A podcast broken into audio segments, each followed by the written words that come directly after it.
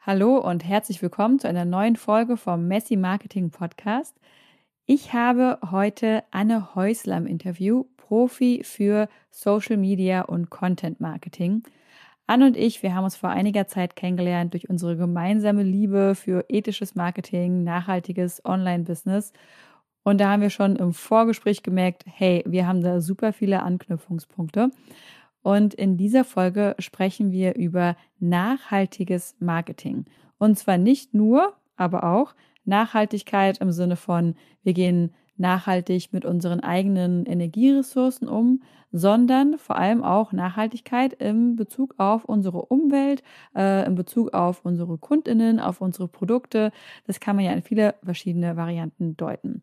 Aber das soll es der Einleitung gewesen sein. Ich wünsche dir jetzt viel Spaß mit dem Interview. Hallo und herzlich willkommen zu einer neuen Folge im Messi Marketing Podcast. Ich habe heute Anne Häusler zu Gast. Äh, und zwar wollen wir zusammen über das Thema Nachhaltigkeit im Online-Business beziehungsweise auch im Online-Marketing sprechen. Hallo Anne, schön, dass du da bist. Hallo Caroline, danke, dass ich dabei sein darf heute. Bei der Frage Nachhaltigkeit im Online-Business beziehungsweise Online-Marketing, ähm, da kommen mir direkt zwei ganz verschiedene ähm, also für mich verschiedene Auffassungen von dem Wort Nachhaltigkeit in den Kopf. Und zwar auf der einen Seite Nachhaltigkeit im Sinne von wie ähm, ein nachhaltig langfristiges Online-Business aufbauen und aber auch Nachhaltigkeit im Sinne von Klimaschutz, Klimakatastrophe in die Richtung. Was ähm, quasi, was verstehst du darunter?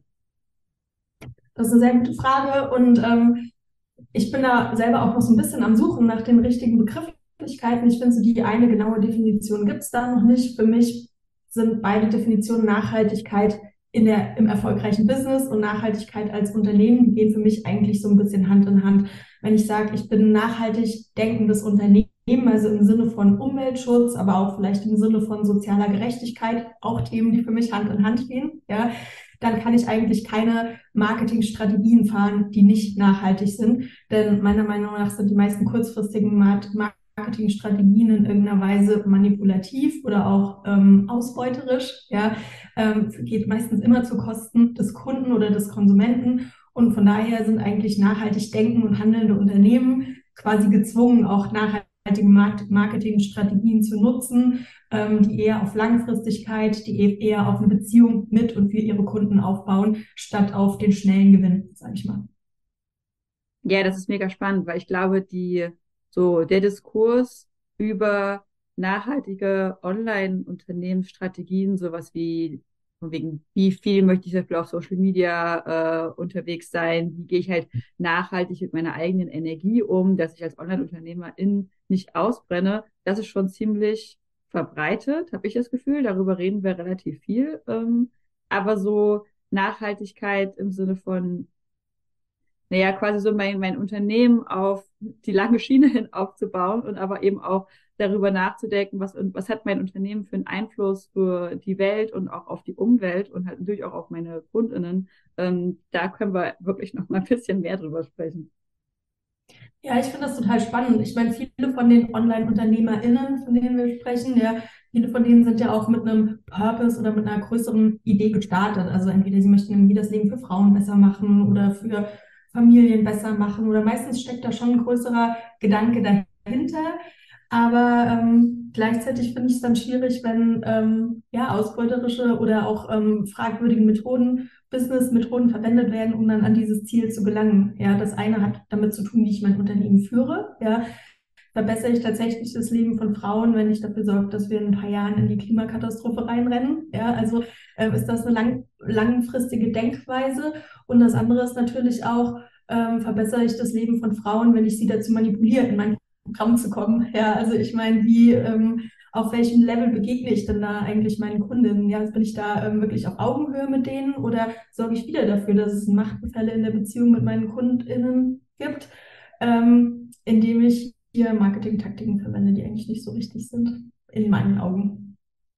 Boah, ich finde das so cool, weil das so viele verschiedene Ebenen irgendwie betrifft. Kannst du uns da vielleicht, also jetzt die drei Ebenen, die ich bei dir rausgehört habe, sind vor allem im Sinne von, äh, ich sag mal, mit meinen Kundinnen auf ethische Weise umgehen.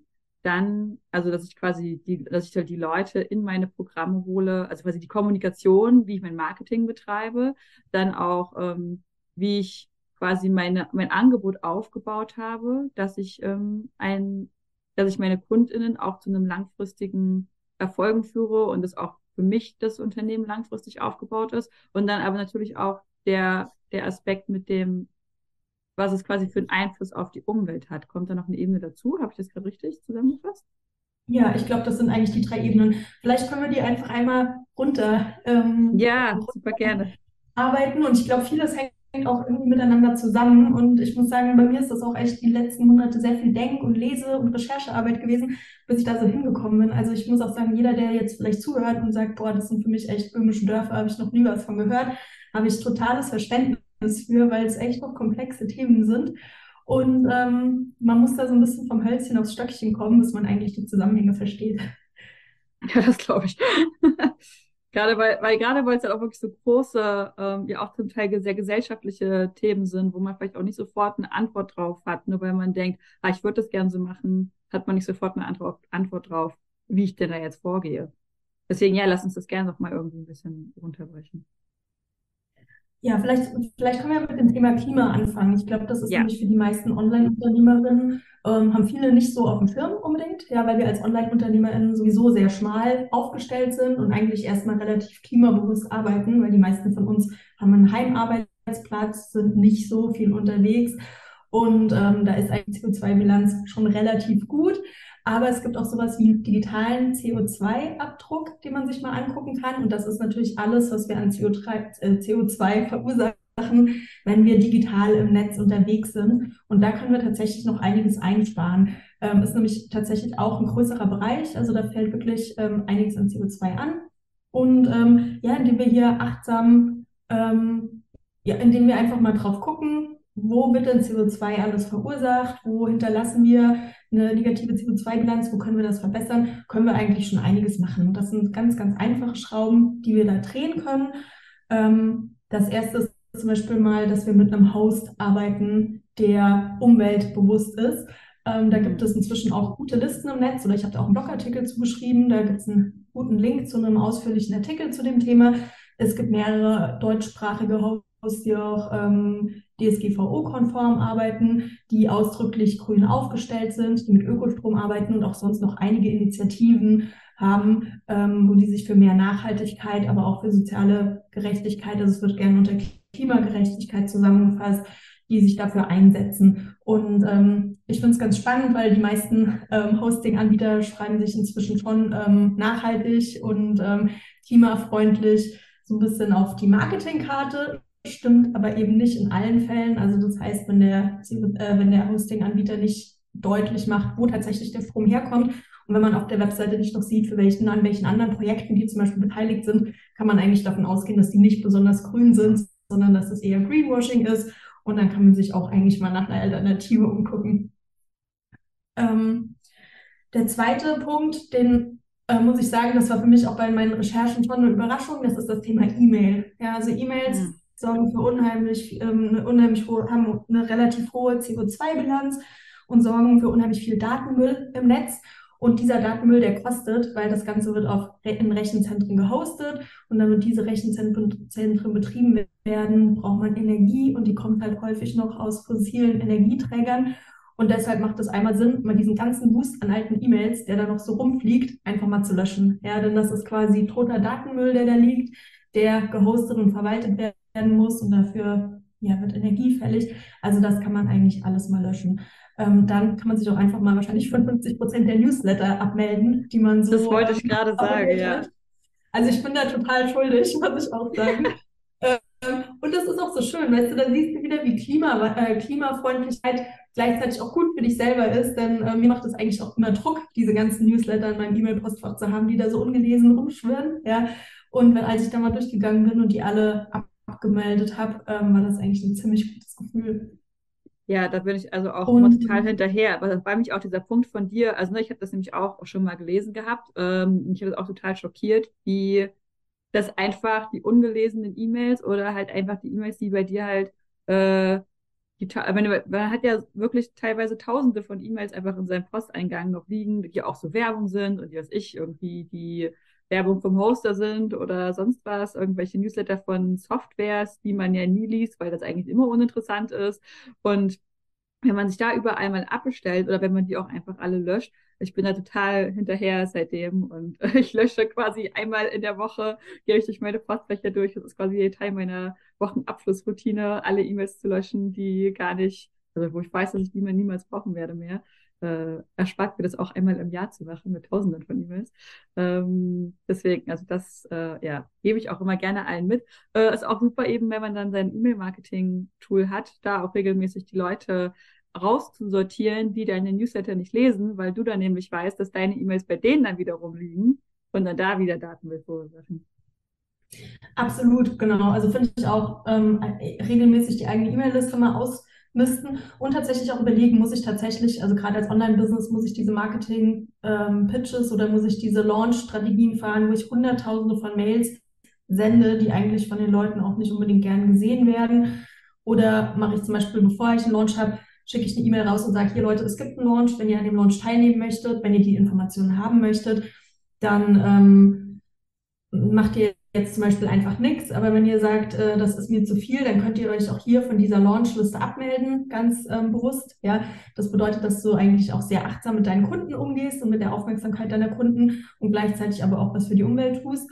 Und dann muss man sich halt überlegen, muss ich den Leuten wirklich zehn Mails schicken oder sage ich auch ganz bewusst und mache das auch transparent gegenüber meinen Kunden. Ähm, es gibt bei jedem Launch gibt es von mir genau drei Mails. Ja, ich informiere euch, worum es geht. Ich sage euch, warum das für euch von Vorteil ist und ich, ich erinnere euch auch nochmal dran, dass es jetzt zu Ende geht und dann war es das aber auch. Ja, also vielleicht auch so eine Art Marketing-Minimalismus als Alleinstellungsmerkmal und vielleicht auch tatsächlich als Kundenservice. Ja, ja, sehr gute Punkte. Ja, also das wäre so ein Punkt. Ähm, dann, was ich auch einen super Punkt fand, ich bei meinen Recherchen gefunden, einfach mal die Cloud ausmisten. Also bei mir ist das so, dass irgendwie mein Geschäftskonto bei Google bis 2000, nee, bis doch 2018 zurückreicht, glaube ich. Und ähm, was super gut funktioniert hat und irgendwie fühle ich mich auch so ein bisschen blöd, dass ich selbst nicht auf die Idee gekommen bin. Ich habe das dann einfach alles jetzt mal auf eine externe Festplatte geschoben. Ja, und ähm, habe jetzt noch die letzten zwei Jahre in der Cloud tatsächlich liegen und auch nur noch die Informationen, die ich wirklich nötig habe. Das bedeutet, die Sachen sind immer noch gespeichert, wenn ich die brauche. Das ist gar kein Problem. Aber meine Cloud ist deutlich kleiner und leichter. Es fällt nicht so viel Datenmüll an und gleichzeitig muss ich auch nicht so viel Speicher für den Speicherplatz bezahlen. Also auch wieder eine Win-Win-Situation irgendwie. Ja, sehr guter Tipp, ja. Ja, und ähm, ja, was auch noch so ein Thema ist, ist das Thema Social Media. Ich weiß, das ist nicht so dein Lieblingsthema, aber ähm, ich, ähm, ja, ich bin da nach wie vor unterwegs, wenn, wenn auch mit einem sehr kritischen Auge auf die ganze Entwicklung der Plattform. Und hier ist es auch so, dass ich wirklich zu Minimalismus auf Social Media einladen möchte. Ähm, ich bin jetzt nicht der Mensch, der sich jetzt komplett abmeldet, aber ich empfehle allen meinen Kunden, also wenn du auf Social Media weiter präsent sein möchtest, dann überleg dir genau, auf welcher Plattform du prä präsent sein möchtest. Such dir eine, maximal zwei Plattformen auf und bau dir hier wirklich eine Community auf, statt überall ähm, ein bisschen aktiv zu sein und natürlich auch überall diesen, ähm, ja, überall Rechenleistung zu erzeugen. Und ähm, dann überleg dir auch genau, was du eigentlich posten möchtest und scroll nicht den ganzen Tag durch. Das verursacht natürlich auch wieder Datenmüll sondern überleg, überleg dir genau, was du sagen möchtest, wann du das sagen möchtest. Und ich weiß nicht, nutzt zum Beispiel auch eins von diesen Planungstools, um mit deiner eigenen Energie zu haushalten, aber natürlich auch mit der echten Energie zu haushalten. Ja, das finde ich total, äh, also ich bin da ja total mit dir, also stimme ja total mit dir überein, auch wenn ich selber ja jetzt keinen Social Media Kanal habe, bin ich deswegen ja nicht anti-Social Media. Ich weiß einfach, was für mich, was, was, was, mir, was mir gut tut und was nicht. Aber ich bin da genau ähm, mit dir auf einer Linie, wenn dann halt lieber ein und denen aber richtig. Und da halt auch dann die Energie, die man ja selber auch reinsteckt, dass die dann halt auch nachhaltig angelegt ist, denn selbst auch wenn ich nur so einen stiefmütterlich behandelten Facebook-Account habe, Facebook-Profil habe, kostet mich das ja trotzdem Energie, mal abgesehen davon der Energie, die es halt auch ähm, kostet, um diesen Account zu bespielen, also der der Ressourcenenergie, sage ich mal. Ähm, hat das für dich, also würdest du das auch darauf ausweiten, äh, weil du gerade gesagt hast, mit dem überleg dir auch, was du sagen möchtest, dass man, also mir kommt da so im Kopf, dass das ja auch nachhaltig ist, ähm, mit der Aufmerksamkeit umzugehen meiner Zielgruppe. Dass wenn ich die jetzt quasi, wenn ich mir jetzt jeden Tag was aus dem Popo ziehe, ähm, ist das ja vielleicht auch nicht immer unbedingt so wertvoll, ähm, aber kostet ja auch meine Zielgruppe wieder Aufmerksamkeit. Also total. Ich muss sagen, seitdem ich äh, auf diesem ganzen, äh, seitdem ich mich intensiver mit dem Thema beschäftige, ist mir, es war schon vorher immer eine von meinen Maximen, aber es ist mir noch wichtiger geworden, meinen Content wirklich zu recyceln. Ich möchte nicht mehr mhm. ausschließlich für die Social Media Plattformen Content erstellen, weil das im Endeffekt Wissen und Arbeitsleistung und Kreativität ist, die irgendwann im Nirvana verschwindet und die eigentlich keinen längeren Mehrwert hat, sondern inzwischen versuche ich 90 Prozent von meinem Content auf Social Media aus bestehendem Content, aus meinem Newsletter oder aus meinen Blogartikeln oder aus meinen Podcast-Folgen zu ziehen und die dann auf Social Media zu recyceln und äh, weiter zu verwenden. Natürlich wird das an die jeweilige Plattform angepasst oder ich gebe dem vielleicht mal eine neue Grafik oder einen neuen Spin, aber ich erstelle keinen originären Content mehr für Social Media. Denn ähm, ich meine, im Endeffekt machen die mit meinem Content, mit meiner Kreativität, mit meinem Wissen, macht die Social Media Plattform Geld, geben mir nichts dafür zurück. Ja. Und deshalb bin ich eigentlich nicht mehr bereit, ähm, so in dieses Geschäftsmodell einzuzahlen. Aber trotzdem möchte ich natürlich Social Media und die Möglichkeiten, die ich durch Social Media habe, Menschen zu erreichen mit meiner Message, mit meinem Thema, die möchte ich natürlich schon nutzen. Also das heißt, ich versuche eigentlich nicht mehr so zu einem Werkzeug von diesen Social Media Plattformen zu sein, nicht mehr so ein Werkzeug von Social Media Plattformen zu sein, sondern die tatsächlich vor allen Dingen auch für meinen Bedarf zu nutzen. Ähm, ja, und da wieder ein bisschen mehr Herr des Systems zu werden oder Frau des Systems. Ja, darf ich dich fragen? Ich habe immer das Gefühl, wenn ich Sachen einfach so recycle, also ich bin ja prinzipiell auch ein großer Fan davon, einen quasi einen Content dann auch quasi zu, wenn man halt also viel Zeit und Energie und Kreativitätsleistung reingesteckt, das dann eben auch für verschiedene Plattformen zu nutzen. Ähm, aber ich habe dann häufig das Gefühl, dass dadurch, dass ich quasi jetzt zum Beispiel dann bei, wenn ich bei Instagram jetzt nur recycelten Content poste, dass dann auch irgendwie, also vielleicht auch noch im Kopf, ähm, die die, die, die Verbindung zu den Leuten der Community, die da entsteht, ähm, schwächer wird, dass das irgendwie abnimmt. Dass ich halt quasi in dem Moment, wo ich denke, ich mache mir jetzt hier quasi nicht einen extra Kopf für euch, dass dadurch ähm, die Verbindung abnimmt. Aber wahrscheinlich ist es nur in meinem Kopf, oder was denkst du dazu? Also ich kann das jetzt so nicht bestätigen. Ich glaube, das. Ich, ich glaube eher im Gegenteil, ja. Ich glaube eher, dass es bei uns im Kopf ist, dass wir denken, wir müssen da immer was was Neues erfinden. Aber im Endeffekt ähm, müssen ja die meisten Kunden das, was wir zu sagen haben, fünf, sechs, sieben, acht Mal hören, bevor sie überhaupt irgendwie in die Umsetzung kommen oder bevor, bevor sie den nächsten Schritt machen. Also die, die Message muss wieder und wieder gestreut werden. Dann ist es häufig so, dass die Message auch, also selbst wenn du schon mal in die Umsetzung gegangen bist mit dem Thema, ich weiß nicht, zum Beispiel optimiere dein Instagram-Profil, dass trotzdem nicht alles erledigt wird, ja, sondern dass, ähm, dass man dann beim fünften, sechsten Mal eben andere Dinge optimiert als beim ersten Mal, weil man dann vielleicht schon weiter ist oder weil man das Thema irgendwie besser erfasst oder weil das Profil sich irgendwie verändert hat. Ja. Und ich glaube auch, dass ähm, dieser wieder, diese Wiederholung wichtig ist, damit die Leute dich mit einem bestimmten Thema tatsächlich auch verknüpfen. Mhm. Also wenn man mhm. halt immer wieder über ein anderes Thema spricht und so ein bisschen Hopping betreibt, dann finde ich das häufig schwierig, tatsächlich das eine Thema mit der einen Person zu verknüpfen und die, den Menschen wirklich als Experten oder als Expertin wahrzunehmen. Ja, ja, das macht total Sinn. Und ich habe auch das Gefühl, also wie der Gedanke kommt mir gerade, wenn ich nicht so viel Zeit damit verbringe, mir immer neuen, originären Content auszudenken, habe ich viel mehr Zeit für Community Management. Also habe ich viel mehr Zeit, mit den Leuten irgendwie ins Gespräch ja. zu kommen und halt da auch Fragen zu beantworten oder DMs zu beantworten, zu kommentieren. Das gibt ein, Ja, äh, total. Und was wir auch nicht vergessen dürfen, viel, es, es kommen ja auch immer neue Leute dazu und andere steigen ja. wieder aus. Ja. Das heißt, wer dir seit heute folgt, ja, der kennt den ganzen Content gar nicht, den du irgendwie im letzten, in den letzten zwei Jahren erstellt hast. Und es wäre ja eigentlich schade, wenn die den nicht auch zu sehen kriegen. Ja, genau, weil ich meine, im Endeffekt ist ja das Wissen, was wir haben, zeitlos.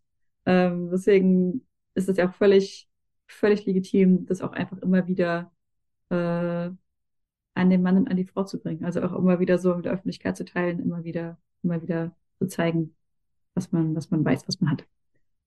Ja, und ich, ich muss auch ehrlicherweise sagen, dass ähm, indem ich mein Thema immer wieder durchkau oder wieder wiederhole, ähm, bei mir ist das auch so, dass dann irgendwie neue Strukturen entstehen oder dass ich Aha-Momente habe oder denke, okay, ach krass, ich habe noch gar nicht über den und den Aspekt von dem Thema nachgedacht, ja, weil ich entwickle mich natürlich auch weiter und mein Wissen entwickelt sich weiter und dann kommen eben neue Perspektiven dazu, die ich dann wieder reinbringen kann. Und das Thema an sich hat sich nicht so großartig verändert, aber vielleicht ein Blickwinkel auf das Thema. Also das finde ich auch immer ganz spannend.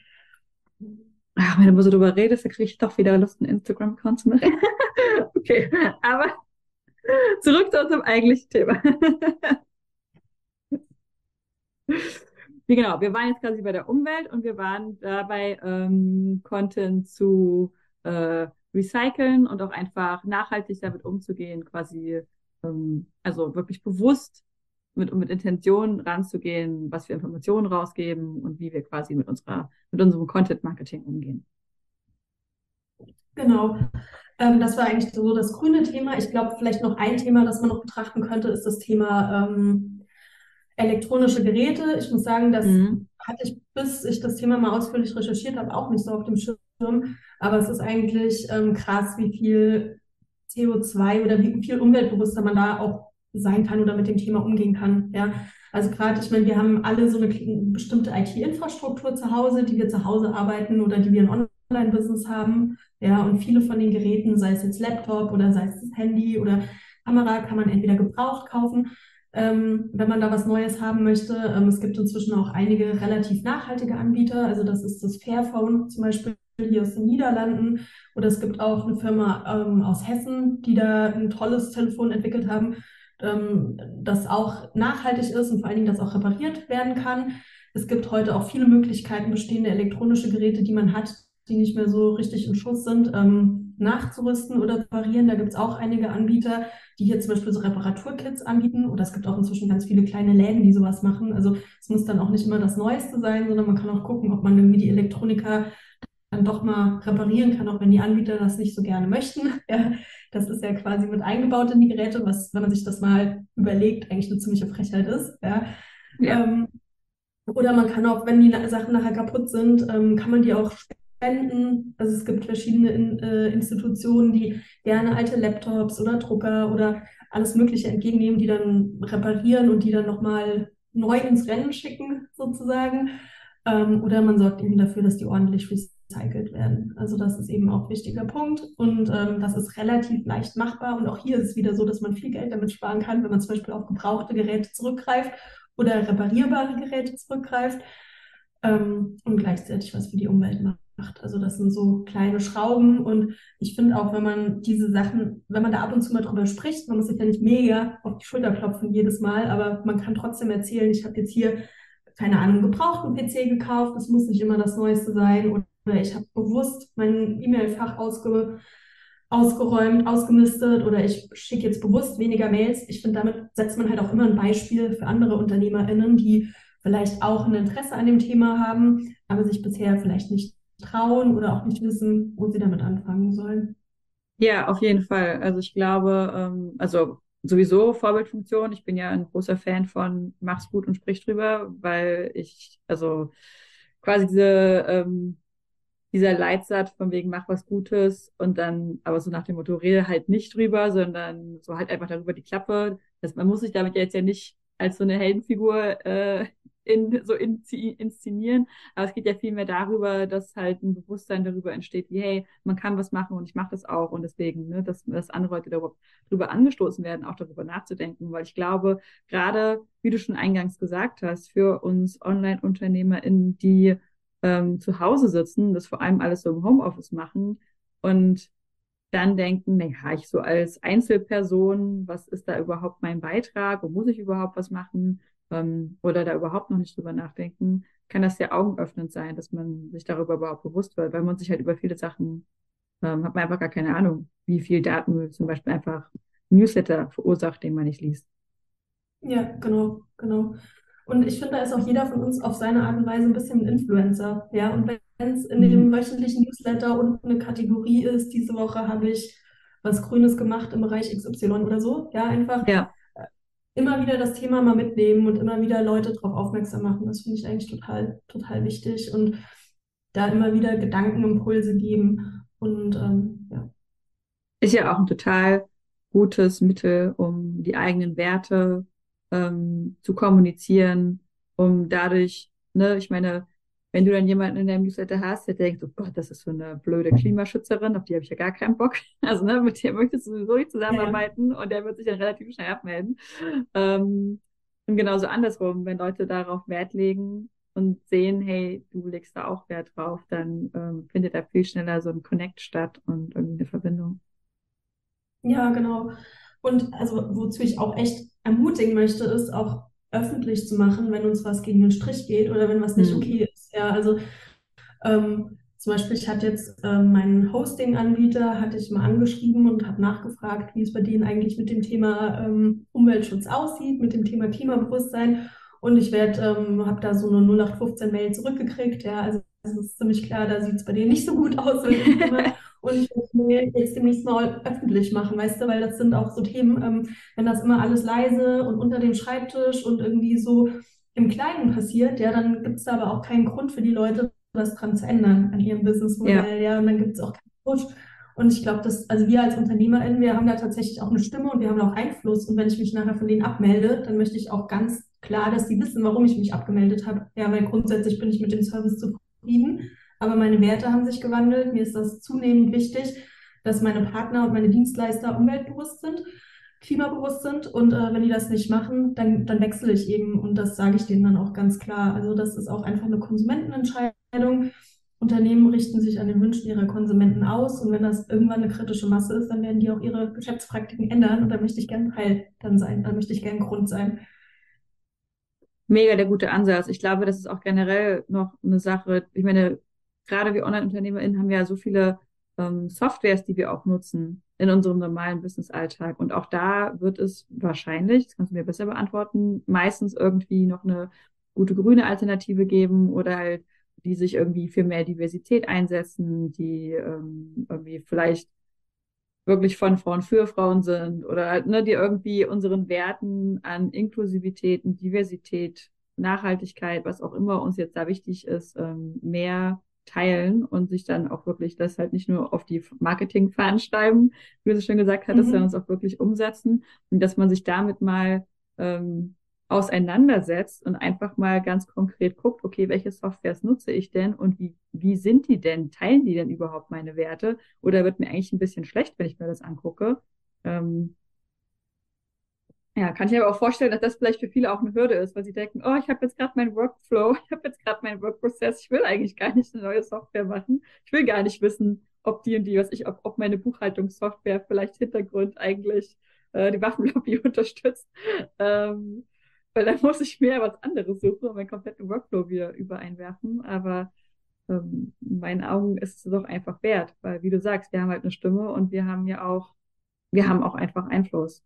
Und es geht ja auch darum, dass wir mit unserem Business uns wohlfühlen. Ja, und das, also wie gesagt, weißt du, natürlich wäre es am besten, wenn wir alle morgen alles 100 Prozent machen, aber es ist auch ein Prozess und das darf auch ein Prozess sein. Und ähm, einmal im Jahr werden oder alle zwei Jahre, keine Ahnung, in welchen Zyklen werden einfach die Lizenzen für solche Software, also, ja, für solche Software erneuert, ja, oder wir müssen wieder bezahlen mir macht es schon Sinn, ein paar Wochen vorher mal nachzufragen, hey, wie sieht es denn eigentlich bei euch aus? Welche Initiativen gibt es denn in dem Bereich? Und wenn es nur ist, um den Leuten wirklich diesen Peaks zu verpassen, ja, und zu sagen, hey, wir sind hier bewusste Konsumenten, wir gucken da drauf, das ist uns wichtig und äh, die immer wieder daran zu erinnern, ja, also so einfach funktioniert es nicht, das erwarten wir von euch als Unternehmen. Ich finde es auch voll cool, dass du das machst, weil das ist noch, noch aktiver, weil ne, mein, meine Herangehensweise wäre jetzt gewesen, ein paar Wochen vorher mal Google anzuwerfen oder eine andere Suchmaschine deiner Wahl ähm, und ähm, einfach mal zu gucken, okay, wie sieht denn da der Vorstand aus und wie leben die denn verschiedene Werte oder wie nachhaltig sind die und irgendwie Erfahrungsberichte oder sowas zu lesen. Aber dein Ansatz, auch einfach mal aktiv nachzufragen, einfach mal eine E-Mail hinzuschreiben, damit die auch merken, hey, da ist Interesse und da kommen Leute und die wollen das. Das ist ja nochmal viel aktiver und wird viel eher zu einer Veränderung beitragen, als wenn man sich halt dann einfach abmeldet und was anderes nimmt und äh, der große Konzern oder die Software oder was auch immer du benutzt hast, erfährt nie, warum du gegangen bist und ähm, ja, wird dementsprechend auch nicht unbedingt das umändern. Wenn man nicht weiß, was man falsch macht, dann kann man es auch nicht besser machen. Also unabhängig ja. davon, ob sie es dann machen wollen oder nicht. Aber. Ja, das kam ja eigentlich, weil wir, also mein, mein Mann und ich, wir essen mehr oder weniger, also wenn es immer geht, essen wir eigentlich ähm, pflanzenbasiert, ja, oder vegan. Also es ist nicht hundertprozentig, aber wir versuchen das so gut wie möglich. Es war Hammer so, wenn wir, da, da waren wir essen und dann gab es irgendwie nichts auf der Speisekarte, naja, und dann haben wir halt irgendwie so einen Salat gemümmelt, ja, oder irgendwie so eine nicht so tolle Portion Spaghetti mit Tomatensauce gekriegt oder so ein Mist, ja. Und im Endeffekt, ja, erinnert sich in diesem Restaurant nachher kein Mensch dran. Ja, aber wenn ich denen danach noch eine E-Mail schreibe oder denen eine Google-Bewertung da lasse und sage, und auch immer freundlich, ja, ich möchte niemanden irgendwie in die Ecke stellen und sage, es war total toll bei euch, sieht wunderschön aus, ihr habt einen super Garten, die Kinder haben toll gespielt und wir würden gerne jedes Wochenende zu euch kommen, wenn es was für uns zu essen gäbe, ja. Wir essen beide vegan und äh, wenn es eine vegane Option zu dem, ich weiß nicht, Ziegenkäsesalat gäbe, dann sind wir die Ersten, die bei euch Stammgast werden, ja. Ähm, so, so mache ich die darauf aufmerksam, dass wir wirklich was ändern müssen und dass da auch ein Markt da ist und dass wir gerne Geld bei denen ausgeben, wenn es halt ein breiteres Angebot auf der Speisekarte gäbe oder ich weiß nicht, manchmal machen wir denen auch Vorschläge, was sie vielleicht neu mit auf die Speisekarte nehmen können. Viele haben dann da irgendwie gar nicht die Kreativität für oder wissen gar nicht, was sie da anbieten sollen. Aber das Ding ist halt, wenn ich quasi still und leise dann sage, ach, das finde ich jetzt echt blöd, da gehen wir nicht mehr hin. Im Endeffekt, ich ändere was, aber die, die, die, die merken es gar nicht. Also sie bekommen überhaupt keinen Impuls, um irgendwie ähm, ja, zu reflektieren oder, oder was anders zu machen. Mega gut. Ah, ja, ja, deshalb ich bin jetzt die Nervensäge vom Dienst, weißt du?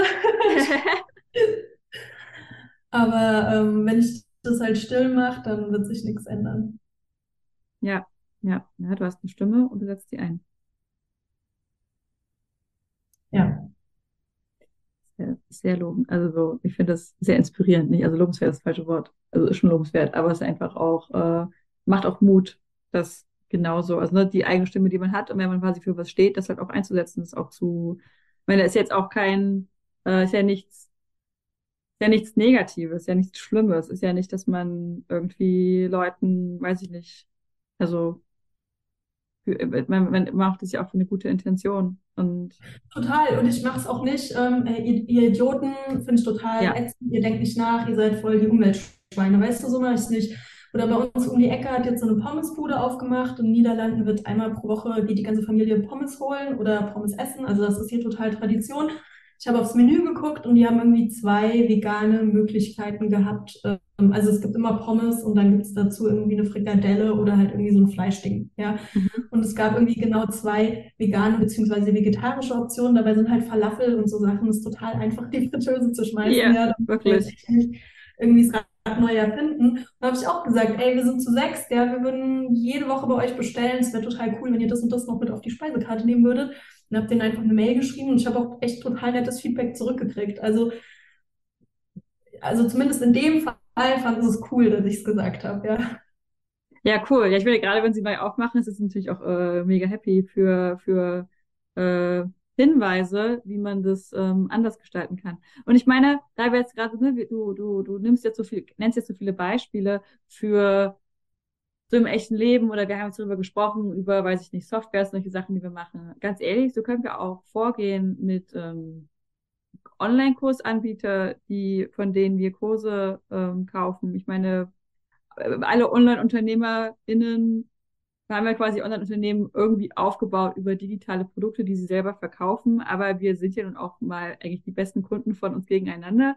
Ähm, das heißt, wir kaufen ja auch die ganze Zeit digitale Produkte voneinander. Auch da kann man äh, diesen Diskurs immer mal wieder auf eine freundliche, äh, liebenswerte Art anstimmen. Einfach immer mal wieder, also ne, auch mit seinen Business-Kolleginnen vielleicht mal darüber sprechen. Also auch da kann man solche Vorschläge immer mal machen. Also grundsätzlich ja, wobei ich sagen muss, dass ich ähm, häufig das Online-Business nicht als besonders kritikfreudig und kritikoffen erlebt habe, muss ich ehrlicherweise sagen. Da sind wir ganz schnell beim Thema Mindset und ähm, du musst selber an dir arbeiten und so. Also das ist ähm, nochmal so ein bisschen ein anderes Thema. Aber ähm, grundsätzlich okay bin ich da total bei dir. So sollte es eigentlich sein und so sollten wir eigentlich auch voneinander lernen und so sollten wir uns auch eigentlich gegenseitig unterstützen, weil in den meisten Fällen Kritik ja nicht böse gemeint ist, sondern es ist ähm, eigentlich ein Verbesserungsvorschlag oder auch ein, ich hätte eigentlich das und das von dir gebraucht, um tatsächlich gut mit diesem Programm lernen zu können. Aber da sind wir auch zum Beispiel dann bei dem nächsten Thema, zum Thema mhm. ähm, ja, nachhaltige Angebote ähm, erstellen für Kunden. Und da ist halt auch die Frage, müssen wir wirklich das Blau vom Himmel versprechen in so einem Angebot und müssen die zwei besten Kunden oder zwei besten Studenten oder Schülerinnen, die wir jemals hatten, als das Testimonial präsentieren, was alle erreichen und den Erfolg präsentieren, den alle erreichen können. Oder wäre es hier vielleicht auch sinnvoll, so ein bisschen runterzuschrauben und zu sagen, okay, wir, wir gehen wirklich nur mit realistischen Versprechungen raus. Wir zeigen, was der typische Kunde mit unserem Produkt erreichen kann und nicht der Klassenbeste. Und ähm, bauen dadurch aber auch vielleicht einen zufriedeneren, zufriedeneren Kundenstamm auf und, und denken unser Unternehmen auch so ein bisschen langfristiger. Ja, also da bin ich ja voll bei dir, weil das ist ja genau quasi, das ist ja genau mein Thema, worüber ich halt auch mit meinen Kundinnen spreche. Und ähm, da haben es einfach sehr viele sehr blöd vorgebracht, sage ich mal. Und ähm, damit natürlich dann auch, ich sag mal, das Versprechen, du lernst in mir innerhalb von drei Monaten, wie du 10.000 Euro im Monat verdienst, äh, verkauft natürlich besser als äh, mit meinem Kurs kannst du in zwei Jahren fast immer irgendwie deine Miete bezahlen. Das äh, eine Versprechen verkauft natürlich besser als das andere. Aber ich bin da ja voll bei dir. Und es geht viel auch, finde ich, in die, in die gesamte Angebots- Optimierung überhaupt. Also da auch im Blick zu haben, dass ich mir mein Angebot generell am und mit den Kunden äh, erstelle und nicht einfach irgendwas, was ich halt gerne verkaufen möchte und was ich als vielleicht äh, kinderlose Frau in Partnerschaft ohne Verpflichtungen gut leisten kann, aber halt meine Kundenstamm, meine Traumkunde, meine Zielkundin als alleinerziehende Mutter zeitlich gar nicht leisten kann. Also nur, dass man auch irgendwie sowas im Blick hat und ähm, ich muss auch sagen, ich, ich frage mich halt auch manchmal, ob dann irgendwie dieses Online-Kursmodell auch irgendwann an eine Grenze stößt. Ja, es ist natürlich mhm. total schön, wenn wir irgendwie allen Leuten ähm, eine Sache X auf eine Art beibringen können. Ja, aber es ist halt die Frage, ob das tatsächlich irgendwie, also entweder fokussiere ich mich wirklich auf eine ganz, ganz schmale Zielgruppe dann, kann das funktionieren. Ja, und dann müssen das wirklich Leute sein, die genauso ticken wie ich, dieselben Ressourcen zur Verfügung haben wie ich, einen ähnlichen Hintergrund haben wie ich und eigentlich auch die gleichen Ziele im Leben haben wie ich, ja, oder ich und mein Unternehmen. Oder ähm, ich muss mir halt überlegen, wie ich auch eine individuellere Perspektive oder einen individuelleren Ansatz in dieses Kursmodell dann reinbekomme. Denn ansonsten ist es total schwer, da irgendwelche Ergebnisse nachher ähm, zu versprechen, die, ähm, weil, weil einfach die Ausgangsposition und auch ja, die Kapazitäten von Leuten so unterschiedlich sind. Ja, auf jeden Fall. Ich finde, da sprichst du ein total wichtiges Thema an. Gerade mit diesem, was kann ein Online-Kurs eigentlich leisten? Und ich glaube, das ganze Format hat sich halt als so der heilige Gral irgendwie etabliert, weil das halt als der Anbieter so eine unglaublich einfache Möglichkeit ist, Geld zu verdienen. Aber ähm, in meinen Augen wird es da auch Zeit, das ganze Format mal zu hinterfragen, weil ich als Unternehmen kann halt nur langfristig überleben, wenn ich halt immer wieder glückliche Kunden habe. Und glückliche Kunden kann man aber halt auch nur durch eine wenigstens zum Teil individuelle Betreuung erreichen. Also ne, das kann halt nicht alle Menschen durch die gleiche Cookie-Cutter-Maschine äh, von meinem Online-Kurs pressen und erwarten, dass alle die, die gleichen äh, grandiosen Ergebnisse haben. Es wird halt für manche funktionieren und für ganz viele wird es halt nicht funktionieren. Ja, genau. Und das ist aber, genau, also es ist, ich sehe das halt in meinem Bereich oder auch in unserem Bereich Marketing, weißt du, ich arbeite unter anderem auch für eine Agentur, ja, und äh, da ist das immer so, dass wir für jeden Kunden ähm, eine individuelle Strategie erstellen, egal ob das ganz kleine sind oder, oder, oder ob das Kunden sind mit 20.000, 30.000 Euro Budget im Monat, ja, aber da wird immer ein individualisierter Ansatz ähm, erstellt und es ist halt die Frage, ob man das auch miteinander kombinieren kann. Ja, aber dann funktioniert halt dieses ja am Strand, im Traum, im Schlaf, äh, auf dem Mond Geld verdienen, während ich nie wieder was machen muss, Modell, was ich sowieso in Frage stelle. Das funktioniert dann halt nicht mehr. Ja, weil dann muss ich tatsächlich arbeiten. Und dann ist die Frage, ob das bei einigen Kursanbietern natürlich auch dann ein Problem wird, weil dann vielleicht auch gar nicht die Kompetenz da ist, um jemanden tatsächlich individuell zu, individuell zu beraten und eine individuelle Lösung für bestimmte Probleme zu erstellen.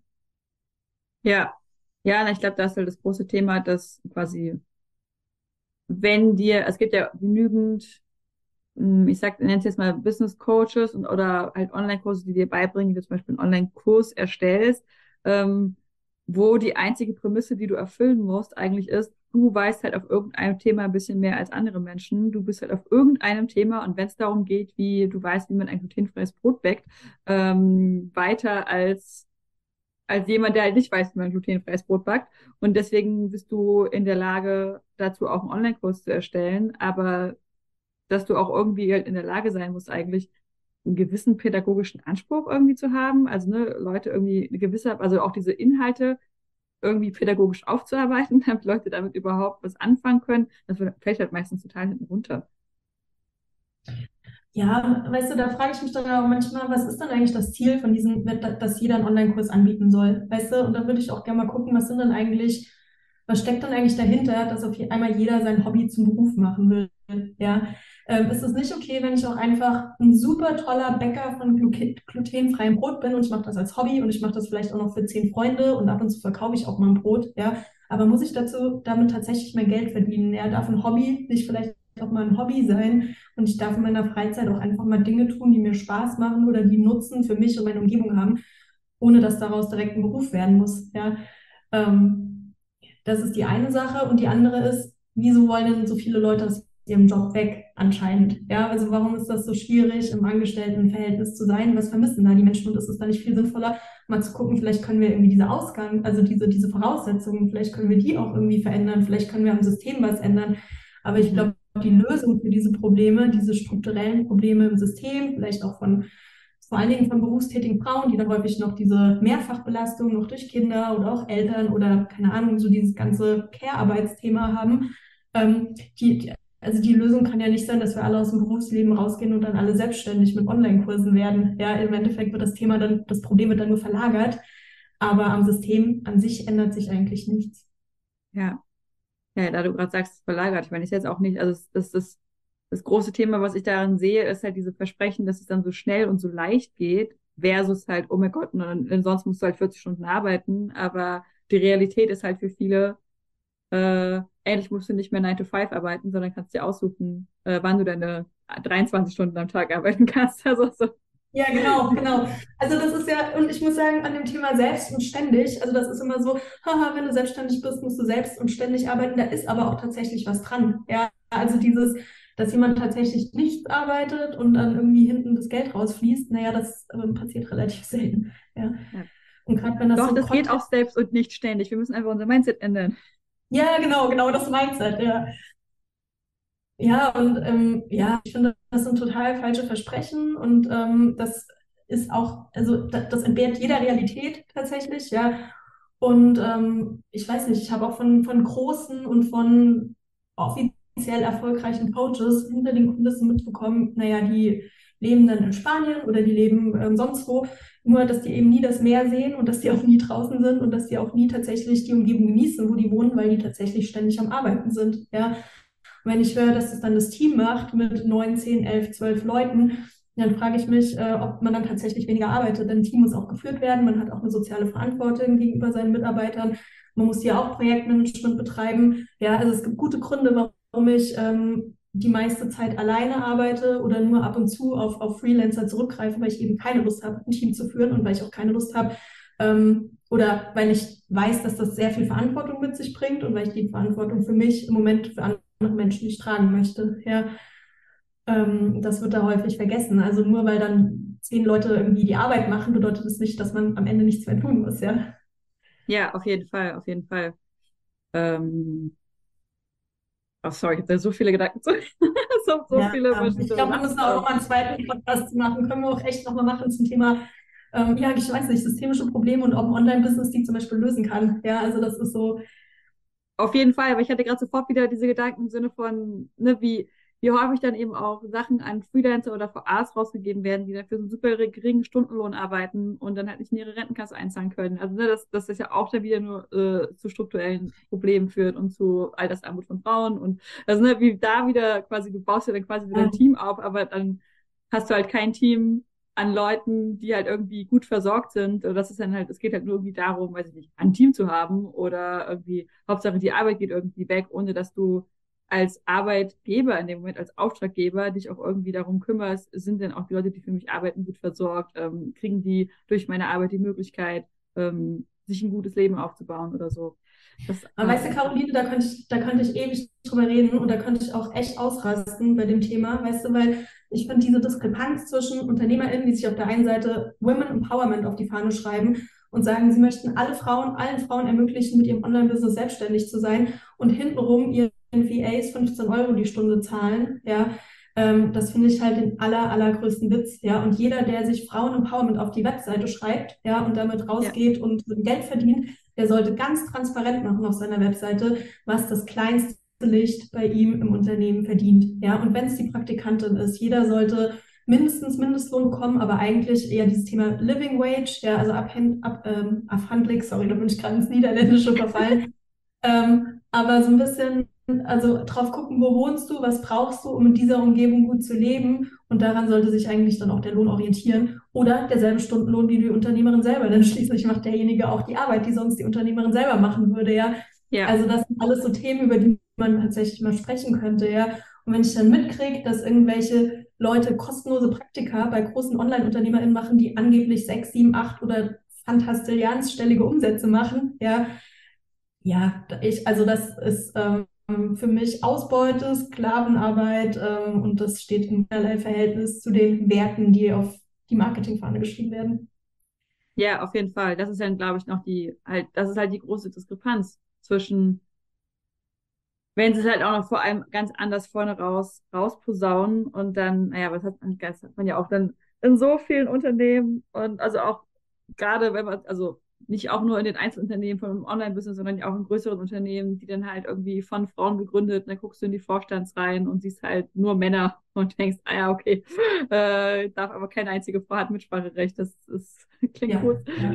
Ähm, solche Sachen hat ja auch zu Genüge. Ähm, aber ja, ich glaube, darüber sollten wir nochmal eine extra Podcast-Folge aufnehmen. Und dann gehen wir erst mal wieder zurück auf die Nachhaltigkeit ähm, quasi innerhalb bei den Angeboten waren wir jetzt eigentlich. Genau. Ähm, genau, also das wäre halt für mich ein, ein, Thema, dass man eben auch guckt, also was, was sind das eigentlich für Angebote, wie nachhaltig sind die für meine Kunden, was können meine Kunden tatsächlich damit erreichen. Ähm, mir auch überlegt, muss ich tatsächlich jedes Jahr ein neues Angebot auf den Markt bringen oder ist nicht auch eine Idee, dass ich wirklich kontinuierlich an der Weiterentwicklung von meinem Angebot arbeite, ganz an meinen Kunden dran bin und gucke, was die tatsächlich brauchen. Hier sind wir auch wieder beim Thema, ich sag mal, menschliche Nachhaltigkeit, wenn es um mich selber als Unternehmerin geht, mhm. ja, dass ich mich auch aus diesem Druck, diesem Druck entziehe, ständig was Neues erfinden zu müssen, ähm, ständig was Neues launchen zu müssen, sondern mich auf ein und vielleicht nachher zwei, drei Produkte festlege und die dann immer in regelmäßigen Zyklen launche mit ähnlichen Materialien, um mir halt einfach diesen Druck zu nehmen, ständig was Neues zu erfinden. Ja. Was sagst du denn dazu dem Thema Produkttreppe? Also, weil ich jetzt gerade bei Nachhaltigkeit, du hattest das gerade so schön gesagt, ist denn mein Produkt quasi darauf ausgerichtet, dass meine Kunden nachhaltig Ergebnisse damit quasi erzielen können? Viele Produkttreppen sind ja nun darauf ausgelegt, dass du du machst erstmal ein Produkt und dann entsteht ein Problem, dass du dann quasi mit dem nächsten Produkt dann wärst. Also, dass dann quasi diese Produkttreppen so aufeinander aufgebaut sind, dass quasi dann das nächste, das nächste Problem, was immer entsteht, löst du dann quasi wieder mit dem nächsten Produkt, was du anbietest. Ähm, widerspricht das diesem Gedanken? Würdest du so einer Produkttreppe dann ähm, von sowas abraten? Was sind deine Gedanken dazu? Es kommt halt drauf an. Also wenn ich meinen Kunden dahingehend manipuliere, dass ich dem erst was verspreche, was das Produkt nicht hält und was er erst und das Versprechen löse ich dann erst durch das nächsthöhere Produkt ein und da wird das wieder nicht gehalten und dann muss ich nochmal was zahlen, finde ich das manipulativ und ehrlich gesagt auch an der Grenze zum Betrug. Ja, ja wenn stimmt. ich sowas weiß und wenn ich sowas eingebaut habe. Anders finde ich, wenn du halt sagst, okay, ich biete halt ein Do-it-yourself-Produkt an, ich zeige dir genau, wie das funktioniert, ich gebe dir auch Hilfestellung, aber wenn du zum Beispiel sagst, ich hätte gerne mehr Unterstützung oder ich hätte gerne einen individualisierteren Ansatz dafür. Ähm, und da kann man zum Beispiel eine extra Beratungsleistung dazu buchen oder vielleicht auch Unterstützung bei der Umsetzung. Dann finde ich das was anderes. Dann macht das für mich auch eigentlich Sinn. Ja. Ja. Ja, aber ich habe jetzt halt gerade sowas gedacht wie, weiß ich nicht, ich, du fängst jetzt an als Online-Unternehmerin und äh, beginnst jetzt dein Marketing und dann ist halt der erste Schritt, meinetwegen jetzt E-Mail-Marketing und dann ist halt das erste Produkt, okay, ich zeige dir, wie du überhaupt ein, weiß nicht, ein Lead-Magnet vielleicht machst und dann ist das nächste Produkt und jetzt zeige ich dir, wie du gute Newsletter schreibst und dann ist das nächste Produkt und jetzt zeige ich dir, wie du, weiß ich nicht, äh, Werbeanzeigen auf diesen Lead-Magnet schaltest oder so. Also das ist quasi so, ich habe das eine Produkt jetzt abgeschlossen und daraus entsteht aber irgendwie der nächste Schritt, bei dem ich dann wieder Hilfe brauche. Ähm, aber eigentlich macht es dann eher Sinn, es ist einfach eine, eine sinnvoll aufeinander gebaute Produkttreppe. Ja, und hier ist auch wieder die Sache, wie transparent ist das Ganze, weißt du? Also Mhm. wenn du sagst, okay, das ist transparent, das sind zum Beispiel drei verschiedene Blöcke, du kannst die insgesamt kaufen, oder du sagst, ich bin voll der super Schreiber, ich mache das alles easy peasy, aber ich verstehe irgendwie nicht, wie das mit dem Lead Magnet technisch funktioniert, deshalb brauche ich Ja. den Kurs. Also das ist ja auch immer die Sache, was ist die Intention dahinter? Gehe ich mit der, ich finde, da ist für mich auch immer dieser Punkt, wo wird es manipulativ, ja? Mhm. Ähm, also was ist meine Intention und wie transparent gehe ich damit um? Und wenn ich sage, hier, es braucht nicht jeder alles und deshalb gibt es diese drei Bausteine, du kannst die alle zusammen kaufen oder du kaufst nur einen, das macht preislich auch keinen Unterschied, aber es ist dir überlassen und du kannst auch jederzeit den nächsten Baustein kaufen, ohne dass du dadurch irgendwie einen finanziellen Schaden hast, dann finde ich das eine total transparente Geschichte und dann finde ich das kein Problem. Aber wenn ich künstlich ähm, Probleme kreiere, ja, und dann quasi die Lösung aus dem Hut zauber und sage, ja, und du hast auch nur dreieinhalb Sekunden Zeit, dich dafür zu entscheiden. Ansonsten kostet nämlich dieser Kurs von 300 Euro 3000 Euro. Naja, dann sieht die Sache halt anders aus. Ja. Ja, die typische Webinarstrategie. Ja, genau. Also das ist wirklich Intention ähm, und, und Transparenz. Ähm, das würde ich sagen, das, das ist da schon entscheidend. Und dann, sonst finde ich auch eine Produkttreppe an sich nicht schlimm. Also das ist auch total in Ordnung. Es gibt Einsteiger und es gibt Fortgeschrittene, es gibt Leute, die alleine total gut zurechtkommen, es gibt Leute, die ganz viel Unterstützung brauchen und so hat man die Möglichkeit, jeden abzuholen. Aber ja, wenn ich halt die Leute, wenn ich den Leuten künstlich Stress mache, um die dann ins nächste Produkt reinzuholen, dann finde ich das ähm, schwierig. Ja, ja, da bin ich auch voll bei dir. Okay, wollen wir dann zum dritten Punkt übergehen? Genau, das Thema Augenhöhe im Marketing. Hm. Sind wir ja eigentlich schon mittendrin. Ja, genau. Also ich finde auch das Thema Produkt und Produktdesign, sage ich mal, Mhm. und ähm, ja, wie gehe ich mit meinen Kunden um, welche Marketingbotschaften schicke ich, die sind schon auch sehr miteinander verknüpft, weil, und das kam jetzt eben auch raus, also was, je nachdem, wie mein Hintergedanke bei der, bei der, bei, bei der Kreation meiner Produkte ist, ähm, fahre ich da einen Ansatz, den ich nachher in der Kommunikation auch ähm, verschleiern muss oder wo ich die Leute irgendwie so ein bisschen ja, auf Glatteis führen muss oder, oder bin ich da super transparent, dann kann ich auch in meiner Kommunikation nachher ganz transparent sein und meinen Kunden auf Augenhöhe begegnen und denen auch genau erklären, was steckt drin, was kannst du davon erwarten und ähm, dafür sorgen, dass die wirklich alle Informationen zur Verfügung haben, um eine informierte Entscheidung zu treffen und nicht irgendwie ausgetrickst werden oder manipuliert Ja, werden. genau. Ja, ja, das ist da prinzipiell auch immer genau mein Ansatz. Das ist, ähm, ich glaube, für viele, äh, die haben die Angst, ähm, bin ich gespannt, was du dazu sagst, dass ähm, man den nachhaltigen, also so eine nachhaltige Kommunikation, dass man dafür dann äh, Conversions opfert. Ja, das kann auch gut sein, dass das auch so ist. Ja. Ja. Und ich glaube, da müssen wir uns einfach auch mal, ähm, ja, ich müssen wir uns auch mal überlegen, was sind denn realistische Ziele auch Ja. im, im Online-Business, ja, und ähm, muss ein Ziel sechsstellig sein und siebenstellig sein? Was möchte ich damit denn eigentlich erreichen? Ja, und auf welchen, wessen Kosten kann, werde ich das auch erreichen, wenn ich das erreiche? Oder sage ich, ich brauche Betrag X zum Leben, das sind 50.000 Euro im Jahr oder, oder 60.000 Euro im Jahr, das ist ein, davon kann eine Familie durchaus leben, ja. Und ähm, das reicht mir, um gut über die Runden zu kommen. Und dafür muss ich dann eben nicht ähm, die Leute irgendwie ein Produkt manipulieren, das für sie gar nicht geeignet ist und das ihnen, ja, das ihnen auch nicht weiterbringt, dass sie auch nicht wirklich weiterbringt. Ja, Und genau. baue Ich, ich, ja, baue ich mein Geschäftsmodell auch nicht nur eben auf dieses rein, auf diesen Traum von dem alleine laufenden Online-Kurs auf, sondern überlege ich mir vielleicht auch noch zwei, drei andere Produktbausteine. Ähm, und insgesamt habe ich dann eben ein Produktportfolio, von dem ich gut leben kann. Das können dann Vorträge sein, das können auch Vor-Ort-Schulungen sein. Denn tatsächlich dürfen Online-Unternehmerinnen auch offline arbeiten, say what? wenn das, wenn das lukrativ ist. Das nutze ich nämlich manchmal auch. Ähm, ja. Und ähm, dann können das meine Kurse sein und dann kann das vielleicht auch noch eins zu eins Coaching sein oder, oder Consulting sein oder so. Also das ist, das muss nicht immer nur dieser Online-Kurs sein, sondern ich glaube, wir stehen auf viel, viel stabileren Beinen und wir haben auch ein, ähm, wir verteilen auch irgendwie die Risiken besser und ähm, haben insgesamt einfach ein besseres, ähm, stabileres Unternehmen, wenn wir verschiedene Einkommensströme haben. Ja, auf jeden Fall. Da ja, stimme ich dir auch total zu. Halt, und ich sehe das häufig bei meinen Kunden auch, weißt du, dann kommen die und sagen, okay, ähm, ja, ich bin jetzt vielleicht relativ neu und der Online-Kurs das läuft noch nicht so und ich muss aber Geld verdienen. Und dann denke ich mir, okay, hast du mal rumgefragt, weißt du? Also wer sind denn die nächsten Leute, die von dir kaufen würden? Das sind Leute, die mit dir schon mal zusammengearbeitet haben, das sind Freunde, das sind Bekannte, das sind ehemalige Kollegen, die wissen, dass du super gut bist in dem, was du machst. Hast du die mal gefragt? Ja, aber das ist ja dann kein Online-Business. Ich denke ich mir, ja gut, es ist aber ein Business, ja.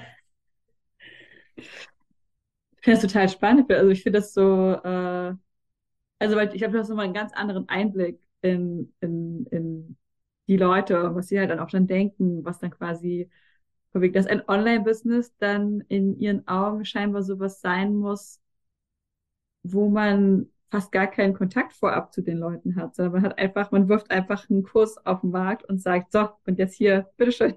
Und äh, ja, du machst so ein paar Instagram, ja, du machst ein paar Instagram-Posts dazu oder halt so einen schicken Lead-Magnet, ja, und dann kommen die Leute da rein und am liebsten hast du gar keinen Kontakt mit deinen Kunden. Aber so funktioniert das ja gar nicht. Also ja, überhaupt nicht. Aber eigentlich, wenn man so vorgeht, dann konzipiert man meistens ein Produkt auch voll am Kunden vorbei, weil man sich ja gar nicht damit beschäftigt hat, was brauchen die eigentlich wirklich und was interessiert die, sondern man ist nur von sich ausgegangen, von wegen, ja, was möchte ich halt denn gerne beibringen? Und dann kommt auch, also A, kommt dann auch keine gute Copy bei raus. Ähm, und B, ist dann auch das ganze Angebot überhaupt nicht darauf, ähm, also kann ja gar nicht darauf ausgelegt sein, wie andere Leute dadurch irgendwie strukturiert zu einem Ergebnis gekommen sind, also dass sie strukturiert zu einem Ergebnis geführt werden, den sie für sich auch reproduzieren können, dass sie für sich anwenden können. Das kann ja gar nicht sein. Nee. Nee, und ich, ich gehe als Unternehmer auch immer dahin, wo meine Kunden herkommen. Ja, also das ist, wenn meine Kunden jetzt alle irgendwie meine Nachbarn sind, ja, dann sage ich sicherlich nicht, oh nee, also die möchte ich jetzt aber nicht, ja. Weil ich habe das in meinem Kopf anders überlegt in meinem Unternehmen, ja. Wenn jetzt auf einmal alle meine Nachbarn bei mir Online-Marketing buchen wollen, prima, ja. Dann äh, können die sich alle bei mir an den Tisch setzen und dann, und dann, dann machen wir hier Online-Marketing, ja. Das ist super. Ähm, und das ist mir dann auch ziemlich egal, wo die Kunden herkommen. Ja, also das ist, ähm, ich möchte trotzdem nach wie vor, weil ich gern online arbeite, weil es mir eine gewisse Freiheit gibt, möchte ich trotzdem einen gewissen Stamm an Online-Kunden haben. Aber das dauert auch, sich sowas aufzubauen zum Beispiel. Ja, und dann ähm, rate ich viel meinen Kunden auch dann so ein bisschen zweigleisig, zumindest am Anfang mal zu fahren. Ähm, einfach um auf dieses Einkommen zu kommen und nicht alles so verbissen nur auf diese Online-Schiene zu konzentrieren. Ja, ich meine, gerade am Anfang, gerade wenn man einsteigt und lernt, man darf es ja dann auch einfach noch lernen, man darf so viel Erfahrung sammeln, auch darin, sich diese Expertise aufzubauen, auch darin, wie man halt, weiß ich nicht, ein Angebot konzipiert, wie man einen Workshop konzipiert, wie man mit den Leuten umgeht, wie man die Leute da ins Boot holt. Ähm, also ne, das hat so eine steile Lernkurve und ja, aber auch da sind wir wieder an dem Punkt, wenn man dann halt vorher einen Online-Kurs gebucht hat, der einem versprochen hat, dass man aber innerhalb von drei Monaten dann davon leben kann und das dann halt nicht passiert ist, wo man dann halt wieder anfängt, bei sich selber zu zweifeln und sich bei sich selber halt auch dann die Schuld daran sucht, ähm, dann ist es halt auch kein Wunder, dass man dann anfängt, ja, ums Überleben zu fuchteln und quasi nicht mehr den Schritt zurückgehen kann und einfach eigentlich gut überlegen kann, okay, wie, wie, wie kann ich denn sonst noch an Kunden kommen? Ist es denn möglich, einfach mal nachzufragen, einfach mal auf Leute zuzugehen, in meinem Umkreis zu gucken?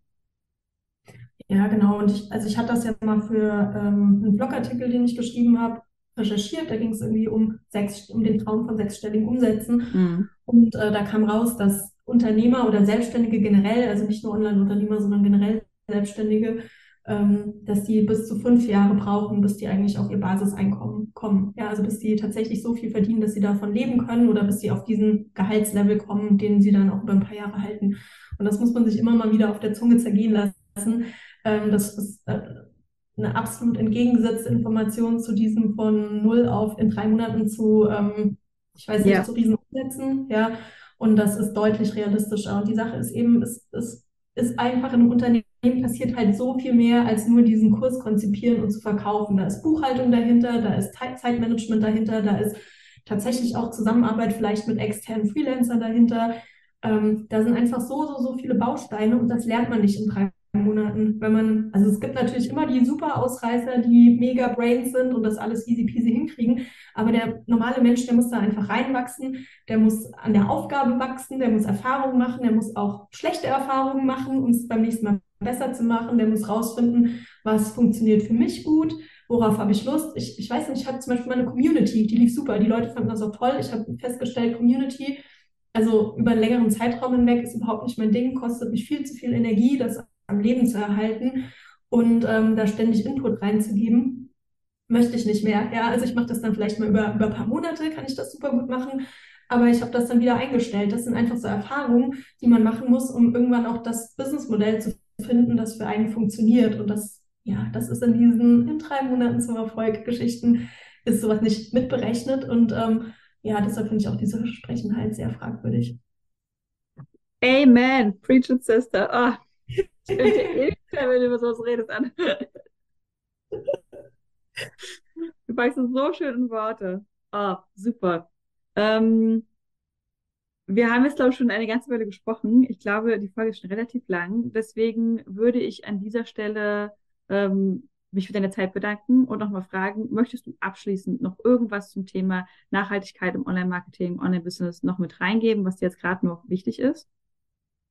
Also ich glaube, woran man sich halt immer erinnern sollte, ist, ähm, mit welcher Intention mache ich mein Marketing und ja. Ähm, ja, mit welcher Intention gehe ich eigentlich ran und was möchte ich erreichen und auch ganz wichtig, möchte ich selber so behandelt werden. Ich glaube, äh, wenn man sich die Fragen stellt, dann kann man eigentlich meistens nicht so verkehrt liegen und es ist total okay, es nicht so zu machen wie andere, sondern dem eigenen Gewissen und auch dem eigenen Bauchgefühl zu folgen.